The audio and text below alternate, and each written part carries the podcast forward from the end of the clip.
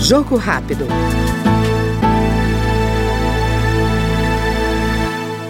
A Câmara analisa projeto que cria um banco de dados de investigados e criminosos a ser compartilhado por órgãos de segurança em todo o país. Segundo o autor da proposta, deputado Lucas Redecker, do PSDB do Rio Grande do Sul, os agentes públicos deverão atualizar o cadastro nacional, com registros de ocorrências, inquéritos policiais, denúncias oferecidas pelo Ministério Público, condenação e execução de pena. E de fato, é incrível que no ano de 2023 nós não tenhamos um sistema interligado de todo o Brasil uh, em que as polícias consigam ter a referência, ter os dados de criminosos do Brasil inteiro. Eu uso um caso, por exemplo, do Rio Grande do Sul, de um apenado que passou mal, foi até uh, o posto de saúde, o hospital, e lá tinha um grupo esperando para livrá-lo, e ele era uma pessoa com uma ficha extensa no estado do lado de Santa Catarina, mas não se sabia.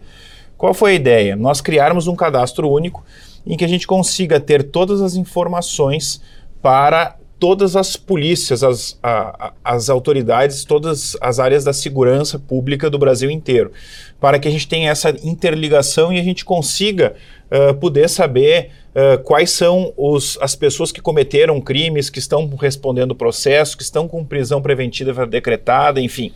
Uh, o grande ponto deste cadastro em que a gente, que a gente cria ele vai um pouco além dessas informações. Qual é uma preocupação que eu tenho? Hoje, nós temos em diversos pontos do Brasil, uh, com essa distância e principalmente com uh, a não união desse cadastro, uh, entidades que trabalham com crianças que acabam não tendo as informações daquelas pessoas que cometeram algum crime contra a dignidade sexual de crianças e adolescentes. Então, um dos pontos deste cadastro, isso é o que vai além, é que a gente coloque que as instituições de ensino, hospitais, instituições religiosas que têm ligações com crianças possam consultar parte deste cadastro antes de contratar um profissional. Ou seja, só que é importante ressaltar, uh, desde que haja sentença penal condenatória e também a decretação de prisão cautelar. Uh, e que a, essas entidades tenham responsabilidade de manter o sigilo. Né?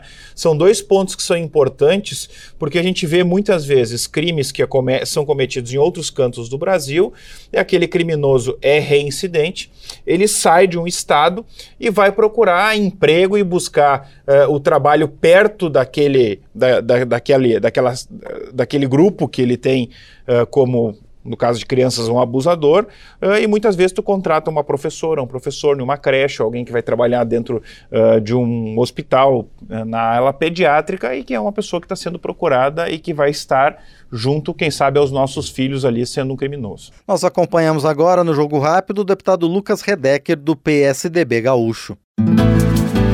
Jogo Rápido.